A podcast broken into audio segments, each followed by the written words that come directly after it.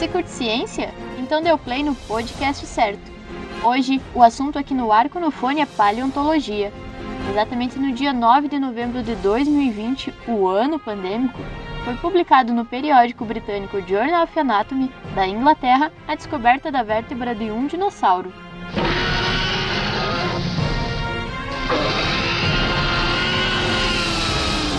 Segundo os cientistas Débora Moro, Leonardo Kerber, Rodrigo Miller e Flávio Preto, autores do artigo, essa conquista demonstra uma característica chave na evolução do grupo. O episódio pode até ser um pouquinho jurássico, mas a gente promete que tá cheio de informação legal para você. A viagem para um mundo de milhões de anos atrás está só começando. Fica aqui com a gente.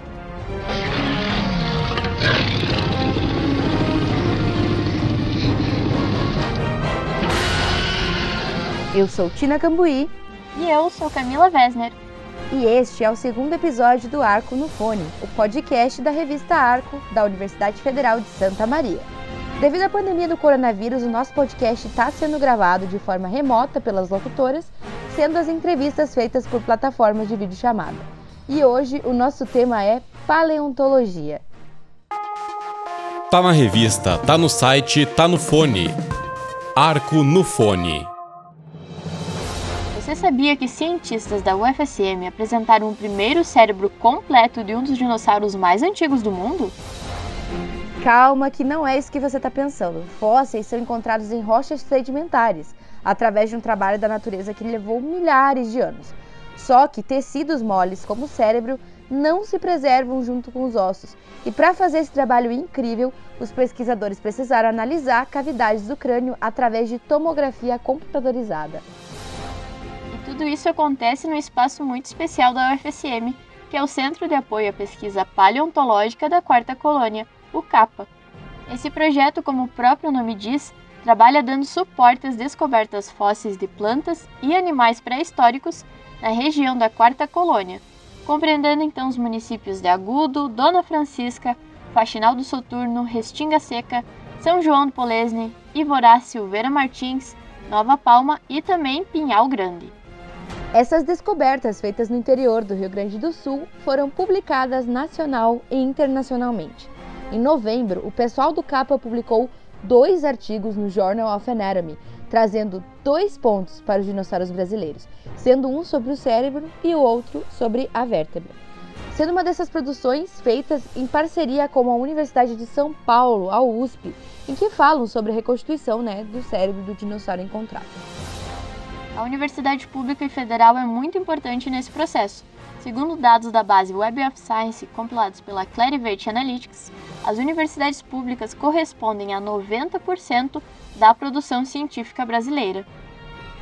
Hoje, o Arco no Fone recebe dois convidados para lá de especiais que fazem parte e estão na linha de frente dessas conquistas paleontológicas. Um deles é o Flávio Preto.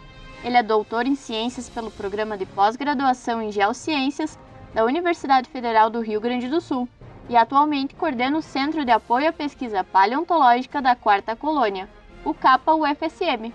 Atua também como orientador no programa de pós-graduação em Biodiversidade Animal da UFSM. Seja bem-vindo, Flávio! E também recebemos hoje aqui no Arco no Fone ele que fez seu doutorado em Geologia com área de concentração em Geologia Sedimentar pela Universidade do Vale do Rio dos Sinos Atualmente é professor associado do Departamento de Geociências aqui da UFSM, membro do corpo docente e atual coordenador do programa de pós-graduação em Patrimônio Cultural e também docente do programa de pós-graduação em Biodiversidade Animal. Átila da Rosa, seja bem-vindo. O fóssil do Boreolestes schultz foi encontrado em 2015 na região da Quarta Colônia no sítio paleontológico da Fazenda Buriol. Este é um precursor da linhagem Sauropodomorphos, o maior animal terrestre. Professor Flávio, poderia explicar para a gente melhor de que animal que estamos falando e há quanto tempo ocorrem as escavações nesse lugar? Então, o Buriolestes ele é um dinossauro bastante importante porque ele faz parte de uma fauna que ocorreu na região da Quarta Colônia há pelo menos 233 milhões de anos. A principal importância dele é que justamente nessa faixa de tempo foi quando os dinossauros surgiram. Em outras palavras, o Buriolestes é um dos dinossauros mais antigos do mundo. As escavações na região da Quarta Colônia, elas já vêm desde o final dos anos 90. Desde então, ao longo dessas décadas que se trabalha, foram descobertas várias espécies de animais, não só de dinossauros, né? Todo ano a gente tem alguma descoberta nova e 2015 foi, no caso, então, a vez do Buriolestes, que é justamente o antecessor de todos aqueles dinossauros, os famosos dinossauros pescoçudos. Ele era um bichinho muito pequeno, né? O Buriolestes era um animal de um metro e meio de comprimento, mas é, de certa maneira a grandeza dele já estava nos genes e, o, e, os, e os sucessores deles evolutivos acabaram culminando nos maiores animais do planeta.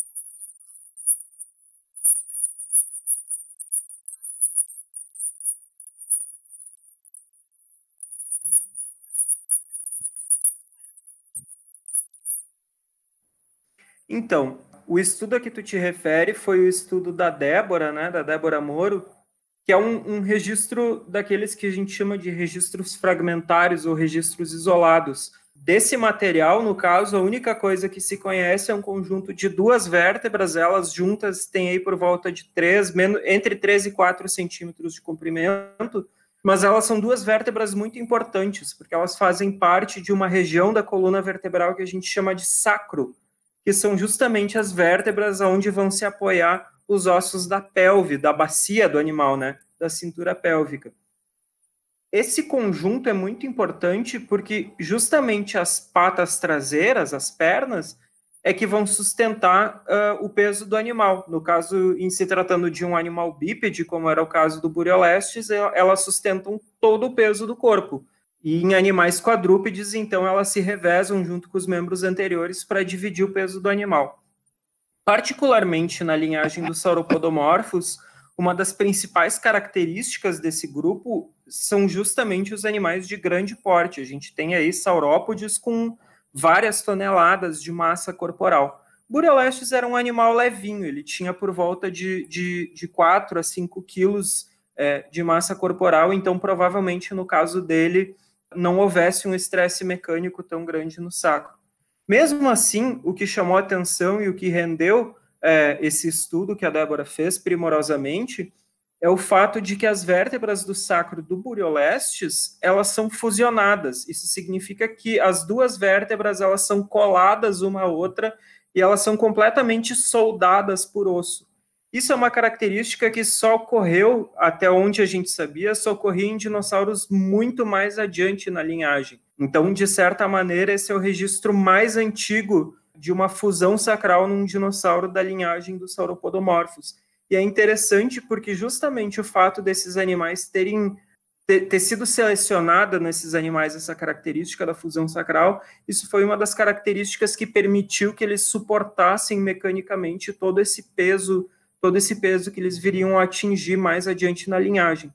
E o interessante é que a gente concluiu, então, a Débora concluiu nesse trabalho dela que essa característica que viria a ser tão crucial, ela já estava presente em formas menores. Então, de certa maneira, mesmo o Buriolestes sendo um animal pequeno, um animal levinho, num senso lato, a gente poderia dizer que ele já estava com o aparato todo preparado para receber o que, viria, o que a evolução iria propor para ele no futuro falando em, em termos latos, assim. Certo. E, professor Átila, você poderia explicar para a gente o que, que essa descoberta representa tanto para a paleontologia como para geologia também, a nível nacional, internacional e, claro, para o UFSM? Qual a importância disso para a universidade pública? Perfeito. O fóssil ele foi encontrado em uma região onde não se conheciam muitos fósseis até um certo tempo atrás mas o fato de ter agora uma equipe de pesquisa procurando, é, prospectando fósseis de maneira mais concreta e é, segura e ao longo do tempo também é, então permitiu que se encontrasse não só esse fóssil, mas outros fósseis. Até meados do século passado, final do século passado, se tinha uma vaga ideia né, de que os fósseis faziam parte do Triássico e de alguns andares específicos do, do, do período Triássico. entre 230 e 220 milhões de anos. Hoje você tem uma, uma, uma datação absoluta, com a ideia né, de que esses estratos, essas rochas onde foram encontrados burolestes, né, têm cerca de 233 milhões de anos, enquanto que fósseis encontrados em faxinal do Soturno têm cerca de 225 milhões de anos. Isso permite né, que a gente consiga reconhecer com muito mais precisão né, as rochas do Rio Grande do Sul e compará-las com rochas da Argentina e da África do Sul e de outras regiões do mundo também.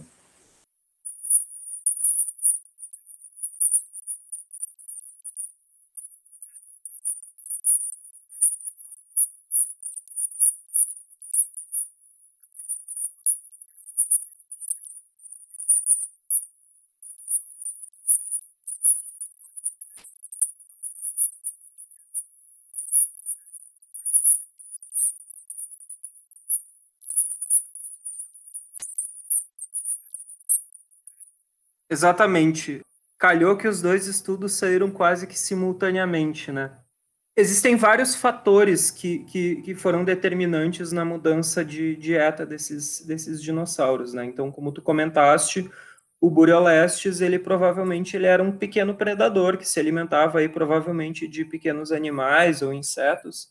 E ele por conseguinte, ele tem uma série de adaptações no seu corpo que lhe permitiam cumprir esse papel ecológico. Então, não só o cérebro, né, que denotava características de um animal ágil, dotado de uma visão, de uma visão e de um equilíbrio bem aguçados, mas também no seu aparato mastigador. Então, ele tinha dentes bem afiados, ele tinha dentes recurvados posteriormente, dentes dotados de serrilhas, que são pequenas lâminas que ele tem ao longo do, ao longo do dente, que permitiam que esse dente assumisse uma, uma característica mais cortante. O próprio fato de ele ser um animal bípede, com uma cabeça relativamente grande, é, permitia que ele tivesse uma certa agilidade, uma maior velocidade na hora de perseguir presas, né? Então ele tem todo um conjunto de características que denotam que ele provavelmente era um predador. E é curioso porque ele é justamente um dos únicos animais da linhagem inteira dos sauropodomorfos que é considerado um animal plenamente faunívoro ou um animal plenamente caçador porque justamente essa característica é uma característica que vem ancestralmente dos ancestrais dos dinossauros, que provavelmente também eram caçadores. E muito cedo na linhagem, os dinossauros sauropodomorfos, eles já começam a passar por uma, por uma transição de dieta, por assim dizer. Então, uma das primeiras coisas que acontece é que eles começam a mudar a anatomia dos seus dentes. Os dentes, eles começam a se tornar mais, mais robustos, eles começam a ficar mais bulbosos. A gente encontra, ao invés de ter serrilhas finas e afiadas, essas serrilhas aumentam de tamanho, então elas se tornam pequenos dentículos mais robustos, e tudo isso faz sentido quando a gente pensa que a matéria vegetal ela tende a ser mais dura e mais resistente do que, do que os tecidos de um animal. Então, para um animal poder mastigar, ou não necessariamente mastigar, porque dinossauros não mastigavam propriamente, né? mas para tu poder morder e cortar um material fibroso como vegetação, é importante que os dentes sejam igualmente resistentes, senão eles acabam, eles acabariam se quebrando durante esse ato alimentar, esse hábito alimentar. Isso é uma característica que a gente observa em dinossauros da quarta colônia também, como por exemplo o Bagualosaurus e o Pampadromeus, que são dinossauros um pouquinho mais jovens do que Bureolestes e que foram coletados no, no município de Agudo, que eles já começam a ter dentes que apontam para uma ideia de que eles estivessem começando a incluir plantas na sua dieta. Outra coisa que foi muito importante na linhagem dos sauropodomorfos, que de certa maneira auxiliou eles a, a adquirirem o hábito da herbivoria, é o alongamento do pescoço. Então, quando eles atingem esses pescoços longos, esses pescoços começam a se alongar, ah, isso permite que eles consigam atingir áreas mais amplas para se alimentar, como as copas das árvores. Então, eles conseguem alcançar folhas mais alto do que outros animais e mesmo mover essa cabeça com uma, a cabeça deles com uma, com uma maior liberdade para escolher as melhores folhas para comer, por exemplo. E isso vem aliado com uma redução do tamanho da cabeça. Porque na ponta de um pescoço muito longo, se a cabeça for muito grande e muito pesada, o sistema não se sustenta.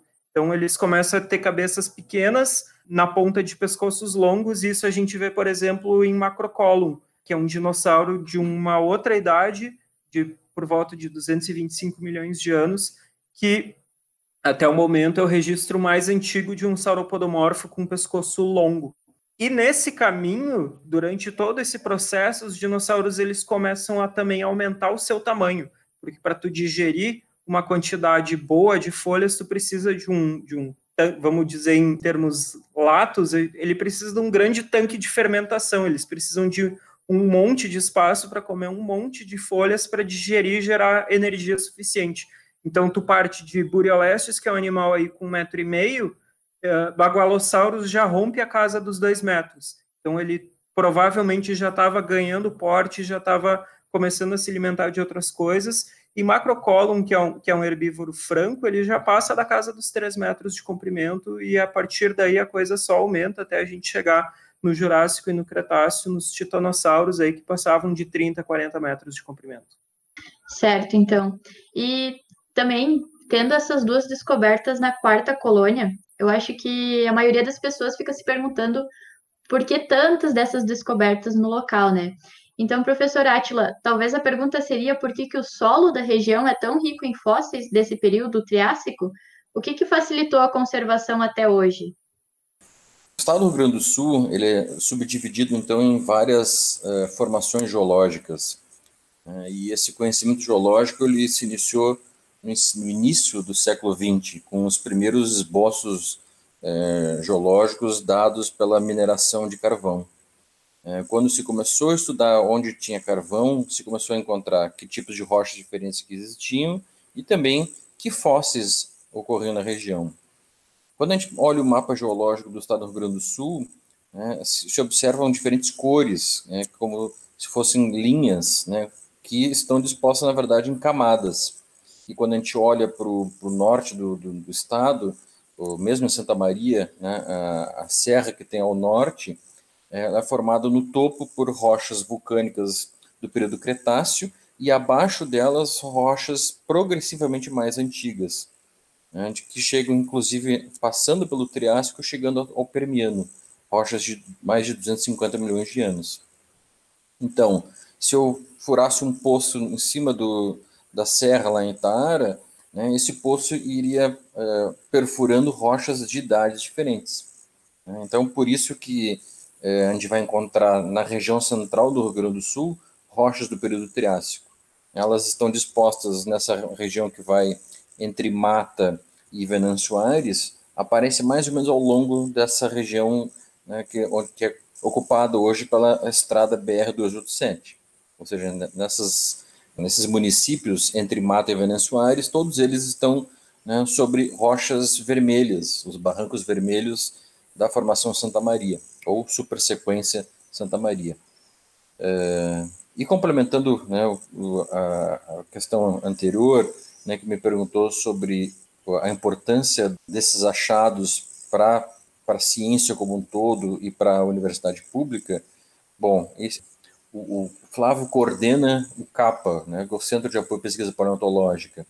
Ele é um centro que foi pensado pelo próprio eh, Consórcio de Desenvolvimento Sustentável da Quarta Colônia, o CONDESUS, mas é hoje né, ele congrega paleontólogos né, formados não só pela UFSM, mas pela URGS, pela Federal Rio Grande do Sul, e que tem, na verdade, pesquisa de nível internacional, como é o, o caso desse, eh, desses eh, artigos que estão sendo pesquisados agora, conversados agora, né? mas uh, ciência que está se fazendo de alto nível né, dentro da Universidade Federal de Santa Maria e em cooperação né, com pesquisadores também de, de lugares né, vários do mundo. Então, a importância né, para a ciência e para a universidade pública é gigantesca, né, dado né, a importância do, dos fósseis que estão sendo encontrados.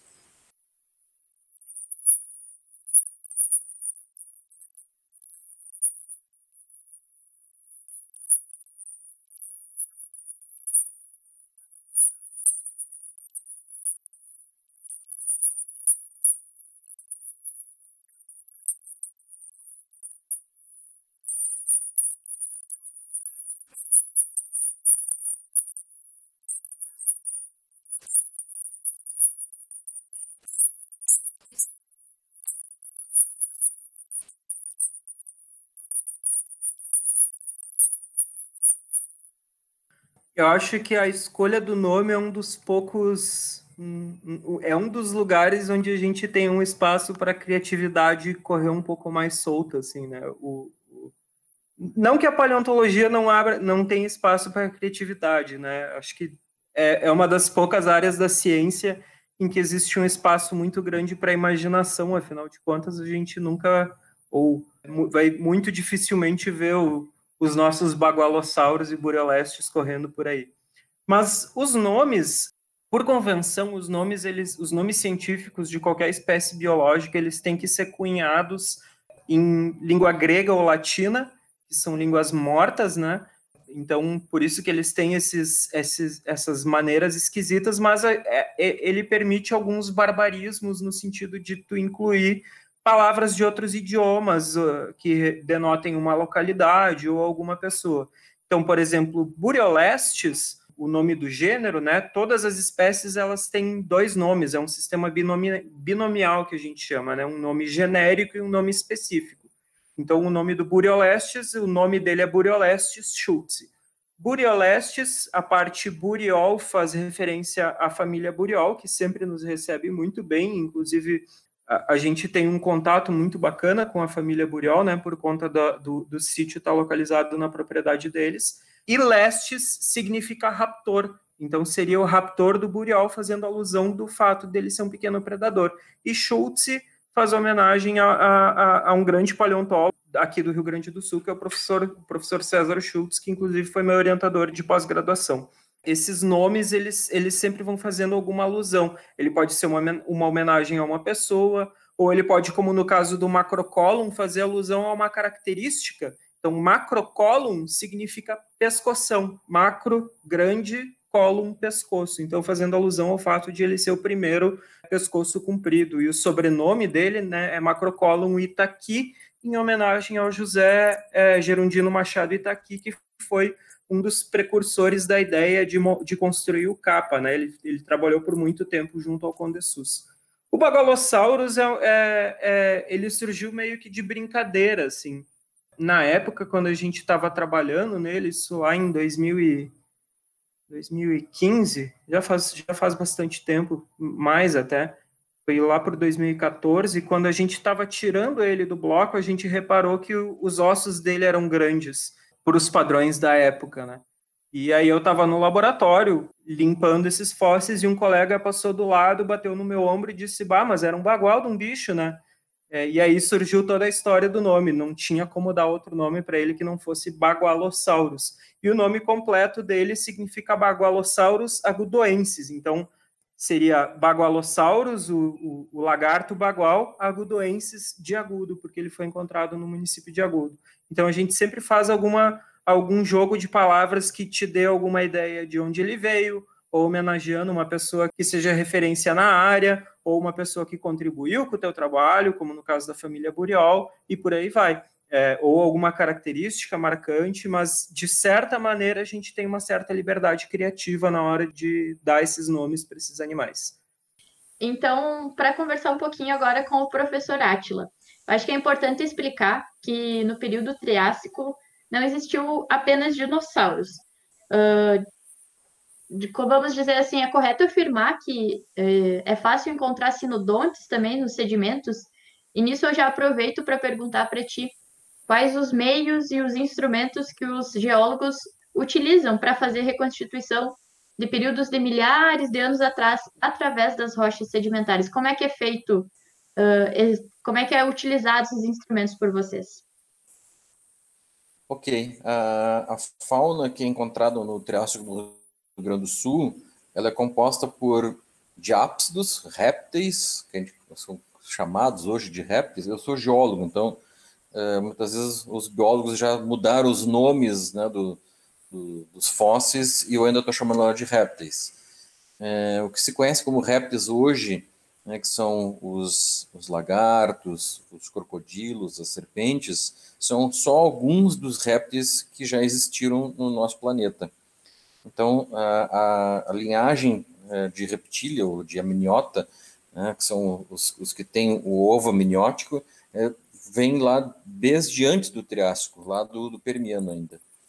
É, então, esses uh, indivíduos surgiram no, no, no, Permiano, passaram por uma, uma, extinção no final do Permiano e só alguns fósseis né, conseguiram, então alguns organismos conseguiram sobreviver e dar origem à linhagem tão, não só dos dinossauros, né, como uma linhagem lá dentro, dentro dos sinápsida, ou seja, outro grupo de, de, de fósseis, que deu origem aos dicinodontes e aos sinodontes. Os sinodontes depois deram origem aos mamíferos como a gente conhece hoje.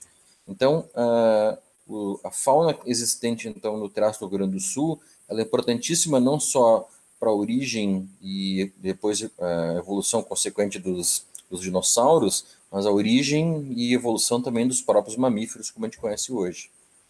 Então, claro que a gente teve outros grupos também de, de organismos, né? peixes, anfíbios, eh, a, a flora também, né? com grandes coníferas. Ah, hoje as coníferas são restritas a alguns poucos lugares. Né? As coníferas lá no Triássico eram abundantíssimas né? e viviam então, né? como provavelmente como os, os principais elementos das, das florestas da região.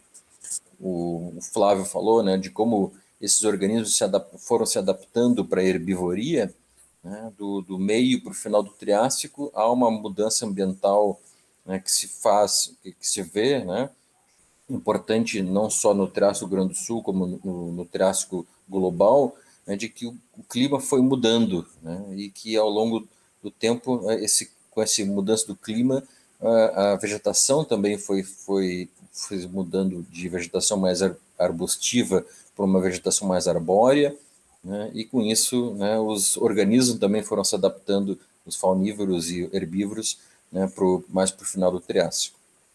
Bom, mas como é que a gente sabe disso? Né?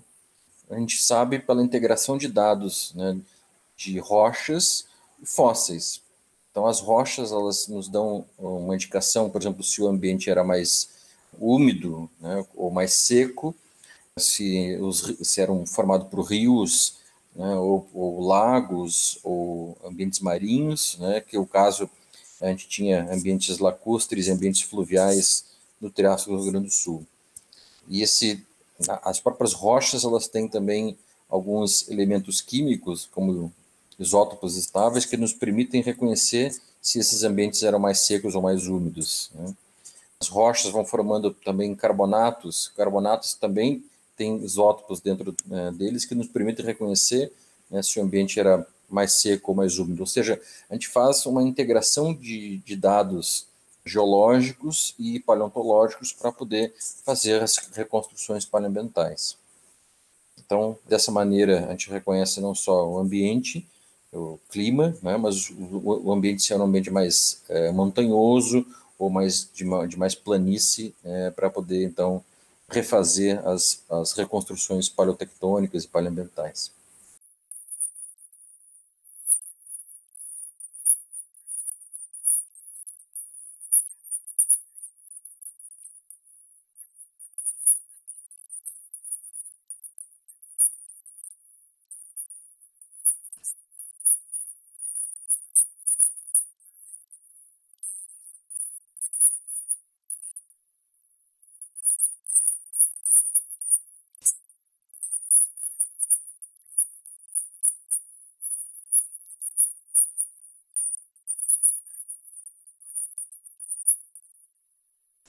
O patrimônio paleontológico da, de toda a região é importantíssimo. Então, não dá para dizer esse afloramento é mais importante do que o outro, essa exposição de rocha é mais importante do que outra, ou esse fóssil é mais importante do que outro.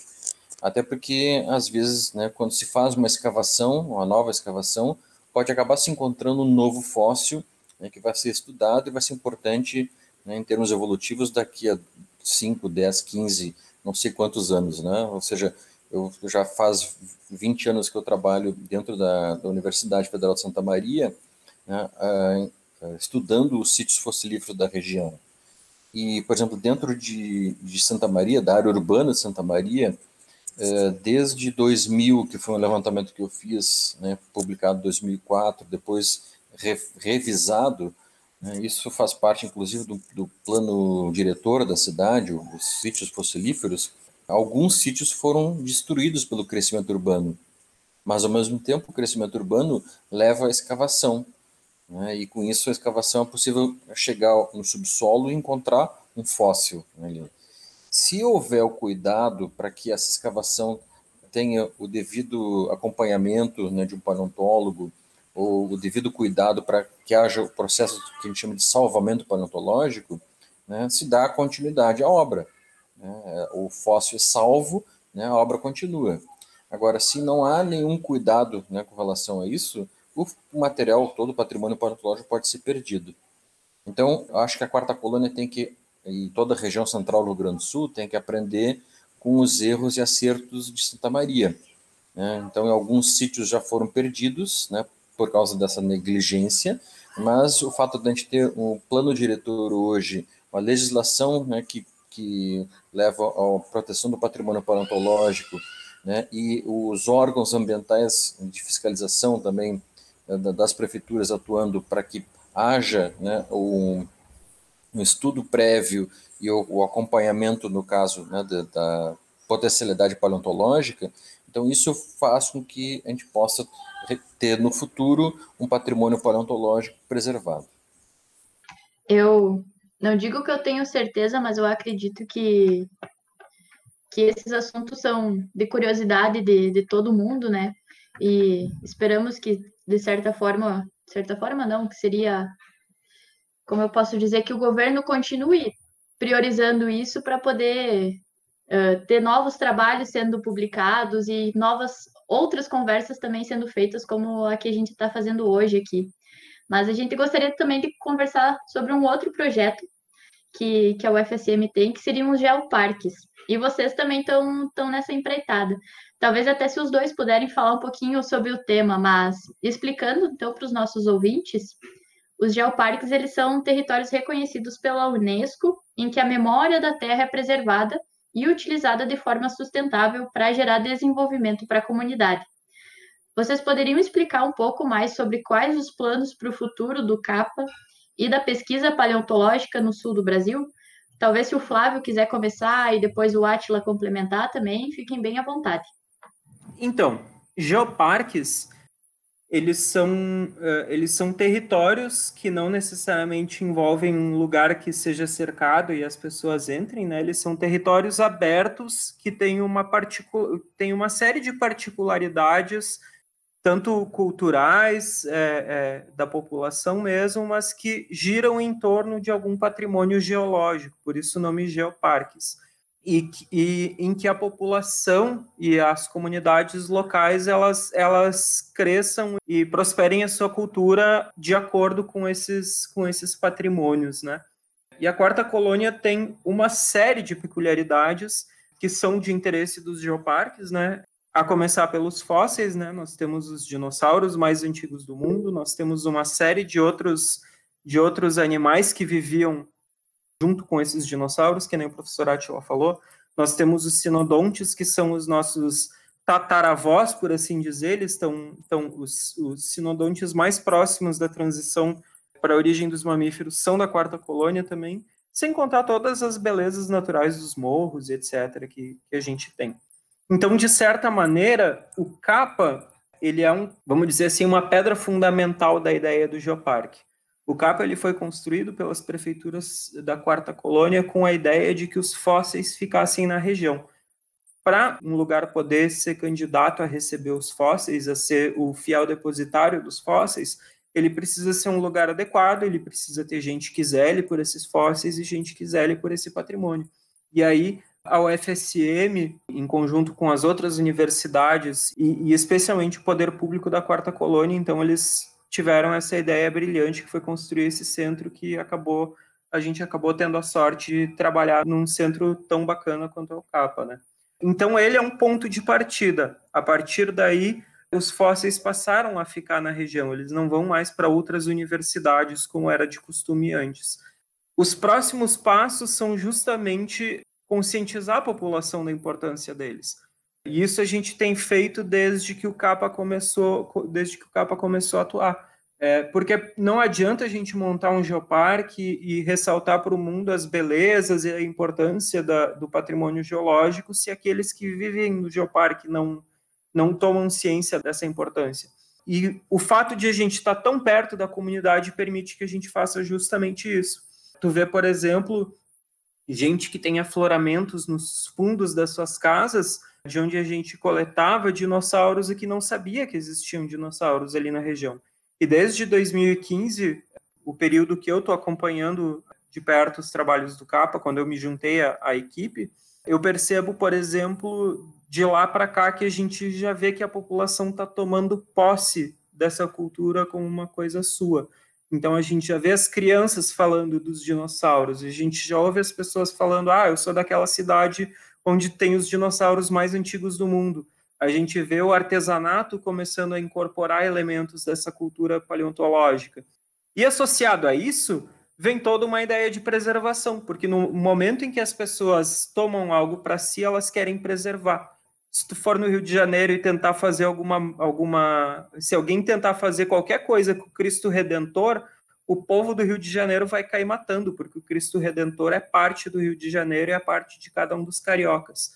A nossa ideia é que os fósseis eles se tornam parte essencial da cultura da quarta colônia, porque a partir daí as pessoas tomam eles como algo seu, algo de sua identidade cultural e elas começam a preservar. E junto com isso vem uma série de outras coisas. A gente pode trabalhar em aspectos educacionais, a gente pode trabalhar como a gente faz o nosso Paleodia, por exemplo, que a gente faz um evento todo de Dia das Crianças envolvendo fósseis, e a partir daí a gente, o, o, os outros grupos da UFSM agregam trabalhar a questão da cultura dos imigrantes alemães e italianos, que é riquíssimo e que tem fundamentos importantíssimos para o Geoparque também, e a gente começa a fazer um grande caldeirão cultural envolvendo todos esses vários aspectos, tanto científicos e geológicos, mas também culturais, arquitetônicos, gastronômicos, e isso tudo acaba compondo um geoparque.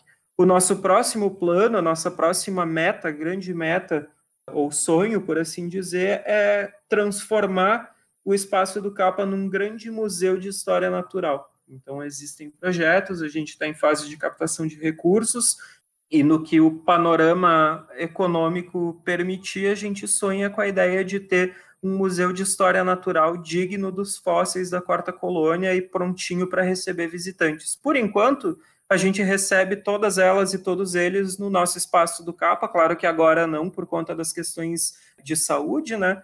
Mas a gente sempre recebe, quando possível, as pessoas da melhor maneira possível, para que elas venham a conhecer aquilo que faz parte do território delas. Eu só posso né, me sentir orgulhoso com relação ao trabalho que o CAPA vem desenvolvendo né, nesses últimos anos, porque participei desde né, a minha chegada na universidade do processo de construção do trabalho, né, do projeto da Rota Paleontológica, né, que organizava então a região central do Rio Grande do Sul numa grande rota turística, né, e que já tinha, já era o, o primórdio né, do, do CAPA, dos projetos integrados, dos parques integrados da Quarta Colônia. Isso dentro do Condesus, né, uh, foi é, totalmente feito o projeto, mas com apoio da universidade. A universidade acabou depois encampando né, o CAPA né, e tem desenvolvido né, um excelente trabalho. Só para vocês terem uma ideia, né, a, na Argentina, nosso irmão aqui do lado, né, é muito comum ter eh, centros de, de pesquisa, de transferência tecnológica né, em cidades do interior onde a universidade, os, os, a pesquisa acaba retornando para a comunidade né, de maneira muito, muito mais rápida nesses, nesses centros, né, e que acabam também né, levando para essas comunidades não só conhecimento, mas geração de, de empregos, enfim, de, melhorias né, para as pequenas comunidades. É uma maneira de retornar isso. E quando a gente olha para o Brasil, são pouquíssimos os, os, lugares onde tem isso. E com relação à paleontologia, são dois centros só. O Centro né, de, de, Pesquisa Paleontológica da UFSM, na Quarta Colônia, né, e o Centro de Pesquisa Paleontológica Llewellyn Ever Price, no Triângulo Mineiro. Então, que também está desenvolvendo pesquisa, um trabalho com geoparques, né, com resgate histórico, com melhorias da, da infraestrutura de um, um distrito ferroviário é, quase abandonado, que era Perópolis, né, e hoje né, já é bastante é, vivo com relação não só à pesquisa, mas a, a, as pessoas que ali vivem, se alimentam e se alimentam do sonho né, que é viver com, com dinossauros. Então, é, o CAPA né, e a Universidade Pública, o UFSM, né, estão de parabéns com relação a, a isso.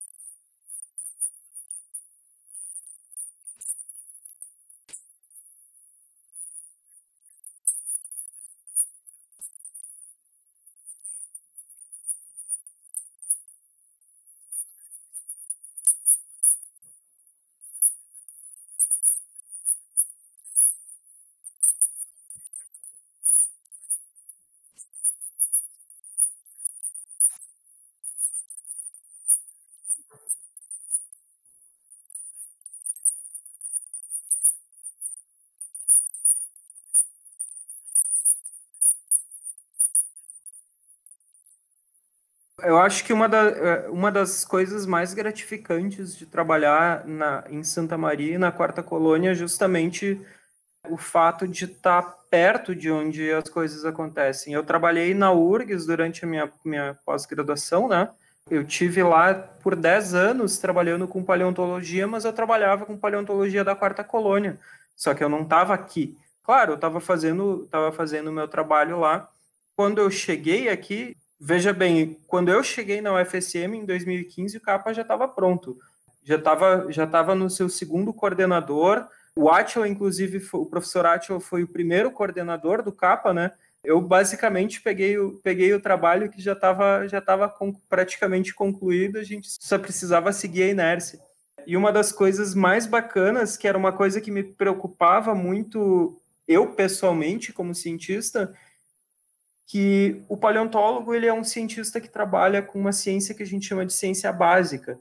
É aquela ciência que não necessariamente dá um fruto concreto e imediato. A gente não está inventando máquinas novas, a gente não está criando meios de produção, a gente não está descobrindo um agente químico ou a cura para uma doença. A gente está estudando coisas do passado que têm uma importância fundamental, sem dúvidas, para para todo o panorama global, mas que a gente não está necessariamente trazendo um impacto direto para a sociedade no dia a dia.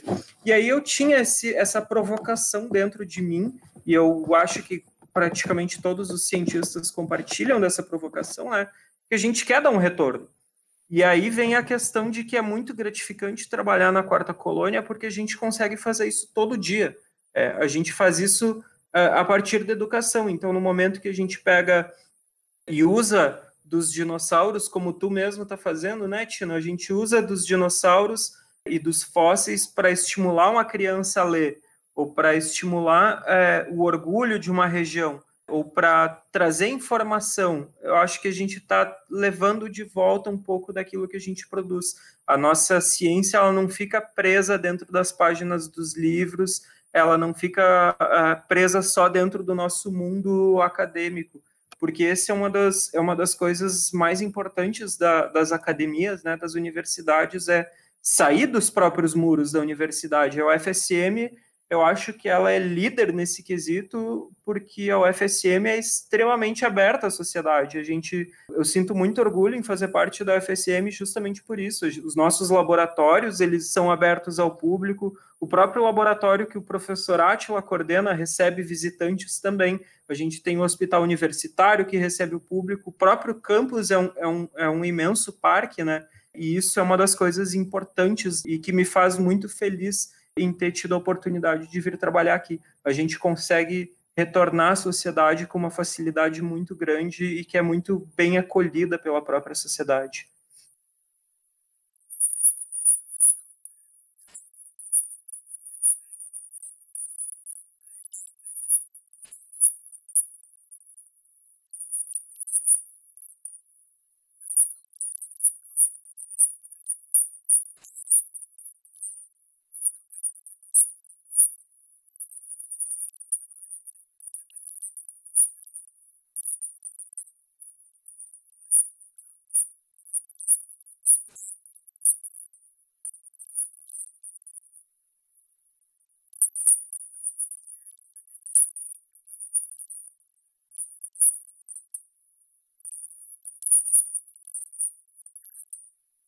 Bom, eu, eu falo primeiro, então, só para agradecer uh, o convite para poder conversar um pouco com vocês né, e falar um pouco do, do meu histórico aqui na, na UFSM e do meu, de novo, no meu orgulho né, do, do CAPA, do trabalho que ele está fazendo na quarta colônia. Né, que a gente possa, como universidade, fazer isso né, não só para uma comunidade em especial, né, que está uh, eh, tendo como retorno o projeto Geoparque, mas que, para que a gente possa fazer isso para toda a comunidade né, de entorno do, da UFSM. Bom, eu, eu eu fico muito feliz de poder, de poder compartilhar um pouco do nosso trabalho e estar tá junto com o professor Átila.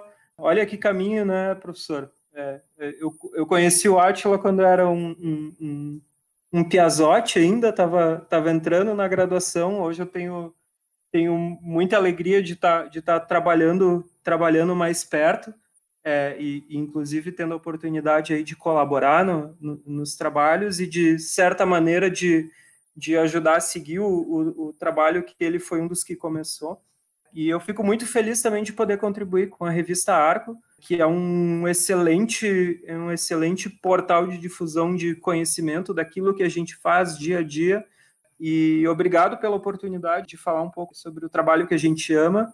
Esperamos que a gente possa conversar mais vezes. Obrigado a todos que estão que estão nos escutando.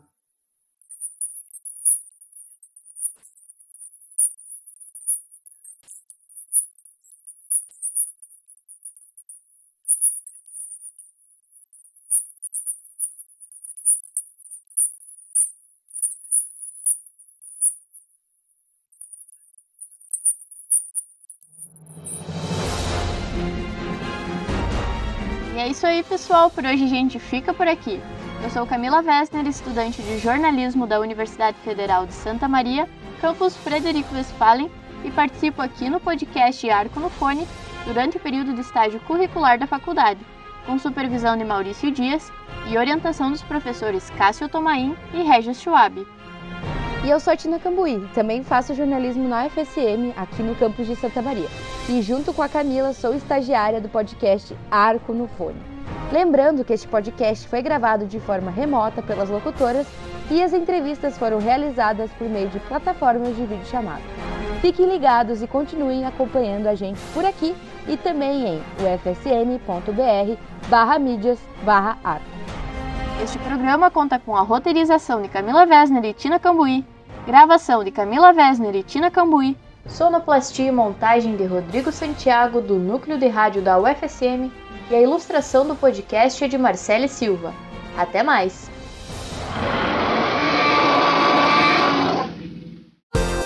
Tá na revista, tá no site, tá no fone. Arco no Fone.